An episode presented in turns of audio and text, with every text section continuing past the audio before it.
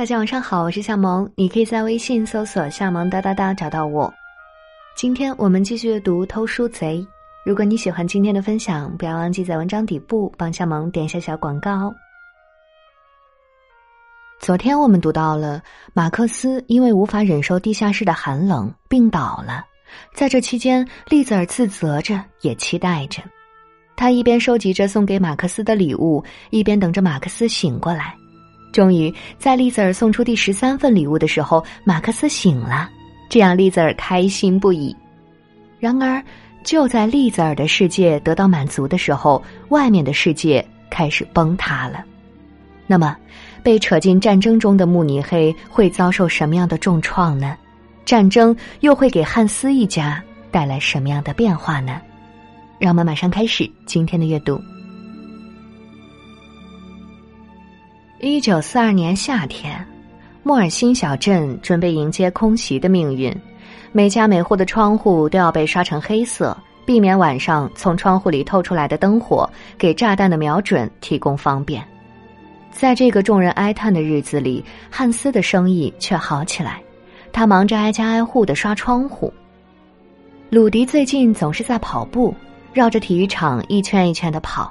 他想要在八月的运动会中一举拿下一千五百米、四百米、两百米和一百米赛跑的冠军，让那些看不起他的希特勒青年团的家伙们开开眼。他训练了整整六个星期，终于等到了上场的那一天。在一千五百米的比赛中，鲁迪一直排在第四名的位置。一圈、两圈、三圈，人们开始猜测，到底谁能拿到冠军。位居第二的男孩实力最强，人群中不知谁说的这句话引起了大家的赞同。栗子儿当然不希望他们猜中。最后一圈了，到了该加速的阶段，但加速的却不是那个暂列第二的男孩，而是第四名鲁迪。飞奔起来向终点冲去，每一步都不回头。冲过终点线后，鲁迪回过头来看着剩下的三个人跨过终点。他没有挥手，也没有笑。丽兹尔知道，等他拿下四块金牌，才会露出笑容。接着，四百米、二百米的比赛，鲁迪都遥遥领先，离目标只差最后一步了。在一百米决赛的跑道上，鲁迪慢慢蹲下身子，紧紧的握住手。当他们都各就各位，一个男孩抢跑了，那位裁判警告男孩。如果再次抢跑，他将直接淘汰出局。那个抢跑的男孩就是鲁迪。丽子儿看着鲁迪，深深的叹了口气，再次做好起跑准备。枪响了，起跑线上的一排男孩都冲了出去，而鲁迪留在了原地。是的，他又抢跑了。后来，丽子儿和鲁迪走在回家的路上。丽子儿想不到该用什么话来安慰鲁迪，一路沉默着。最后各自回家分别之前，鲁迪悠悠的吐出一句话，让丽子儿愣在了原地。鲁迪说：“我是故意的。”这一天注定是不平凡的一天，偷书贼又要开始行动了。这次偷的书叫《黑暗中的歌》。他像过去的那些书一样，都是来自镇长家，只不过这一次是丽兹尔自己去偷的。那一天没有鲁迪什么事儿。不知道为什么，那一天丽兹尔只想独来独往。他拿到书以后，坐在河畔读起书来，没有人路过，没有人打扰。丽兹尔读了整整四个章节，他很幸福。但一个星期后，这种幸福感。结束了。那天，鲁迪来找丽兹尔，告诉他镇长夫人的窗户边放着一本书，特别显眼。鲁迪的这句话成功的勾起了丽兹尔偷书的欲望。他和鲁迪来到镇长家，依然有鲁迪放风，丽兹尔快速跳进窗户里，拿起那本《林登大词典》，到手了。他们向街角走去。就一刹那的时间，丽子儿有一种被人监视的感觉。一个声音在他脑中盘旋，告诉他回头看看，回头看看窗户。他无法抵抗这种声音，停下脚步，向镇长夫人书房的窗户望去。他看到了，他看到镇长夫人站在窗户边，她还是蓬松着头发，脸上是一副受伤的表情。栗子儿本该有感觉的，但当这一幕真的出现在他面前，他依然措手不及。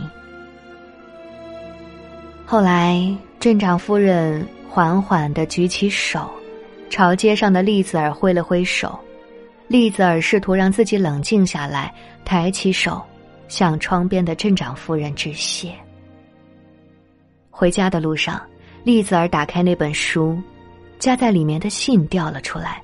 那信上写着栗子儿的名字：“亲爱的栗子儿，我知道，在你眼里。”我既可怜又可憎，但我得告诉你，书房地板上有你的脚印，我可没笨到连他们都看不见。最近你再次出现，我本该生气，但我选择不去打扰你。你每次都只拿去一本书，得偷一千次才能把它们全部偷走。我只希望有一天你能敲敲门，用更文明的方式进到书房里来。我们没办法继续雇佣你的母亲洗衣服，我要再次向你道歉。最后，我希望，在你阅读偷来的书时，这本词典能派上用场。你真诚的朋友，镇长夫人。丽子儿拿着信，呆呆的站在原地，那是他第一次觉得自己不配拥有那些偷书得来的快乐。该来的一定是会来的，比如镇长夫人的信，比如空袭。警报声在屋顶上盘旋，人们乱作一团，向防空洞奔去。利泽尔、罗莎、汉斯、鲁迪，还有小镇上的所有人都在这里，唯独少了马克思。他们早在一个月前就讨论过，当空袭来临的时候，是躲在家里的地下室，还是去防空洞。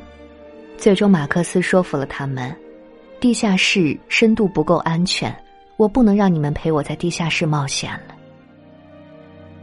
在这个不规则的圆圈里，时间缓缓流逝着。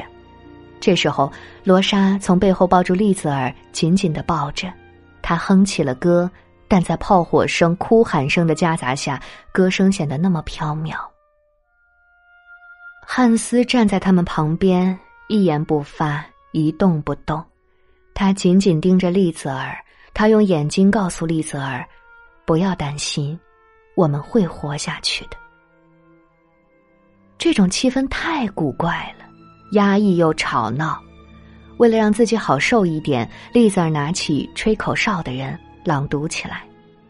第一页，连丽子儿自己都不知道读的是什么。翻到第二页的时候，丽子儿的读书声引起了鲁迪的注意。他招呼所有的人安静下来。很快，防空洞只剩下栗子儿的声音在回响。他不敢抬头，他能感觉到所有的人都注意着他。他将所有的注意力都放在书上，唯有如此，才能短暂的缓解他的胆怯。丽子儿至少读了二十分钟，每个人都在焦虑的等待地动山摇。但至少，他们现在可以把心放在丽子尔读的故事上。直到警报声响起，他们安全了。汉斯一家飞奔到地下室，马克思就在他们面前。他疲惫的脸庞藏在油漆桶的中间，眼里充满恐惧，嘴唇止不住的打着哆嗦。对不起，我没忍住。马克思声音颤抖着说。当周围安静下来的时候，我走上台阶，来到走廊里，把起居室的窗帘拉开一道小小的缝，我看见了外面的天。没有人发火，没有人责备他。汉斯、罗莎、丽子儿都知道，马克思已经有二十二个月没有见过外面的世界了。在慕尼黑的街角处。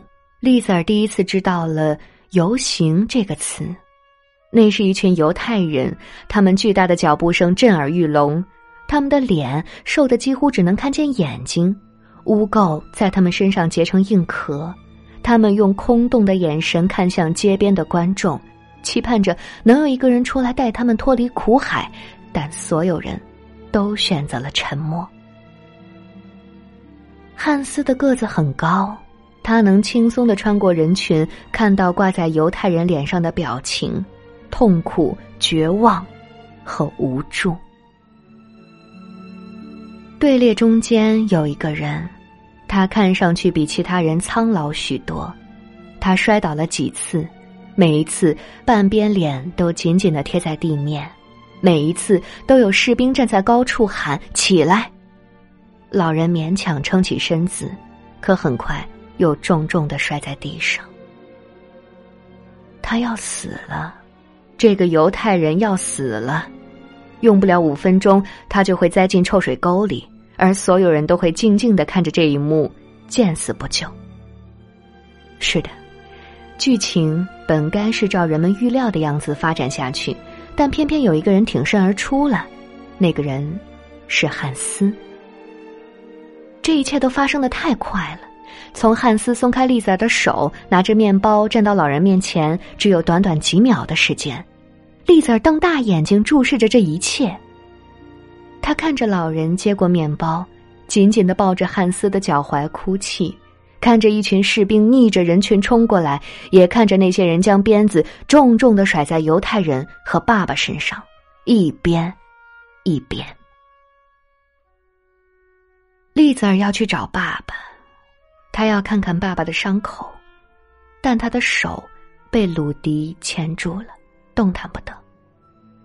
鲁迪是对的，他现在还不能去。当游行的队伍终于走了的时候，丽子儿飞奔到爸爸身边。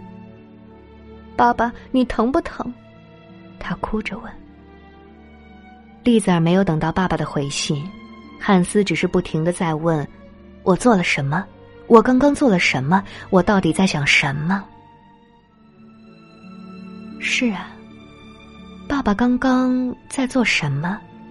他对犹太人的怜悯一定会遭来猜忌，一定会有人来查他是不是和犹太人有什么关系，也一定会连累到躲在地下室的犹太人马克思。那天夜里刚过十一点，马克思提着一个装着食物和衣服的箱子来到丽子儿的房间，他在丽子儿的额头留下一个吻，转身离开。马克思该走了，他要沿着安伯河走上很久，到另一个地方，那里有一座残破的桥，他必须在四天后抵达那里。这是他和汉斯的约定。四天后，汉斯来到小桥下，他没有见到马克思，只有一张字条，上面写了一句话：“你们为我做的够多了。”这句话成了汉斯一生的痛，今后的人生，汉斯注定要在内疚中度过。今天就到这里，祝你晚安，我们下期见。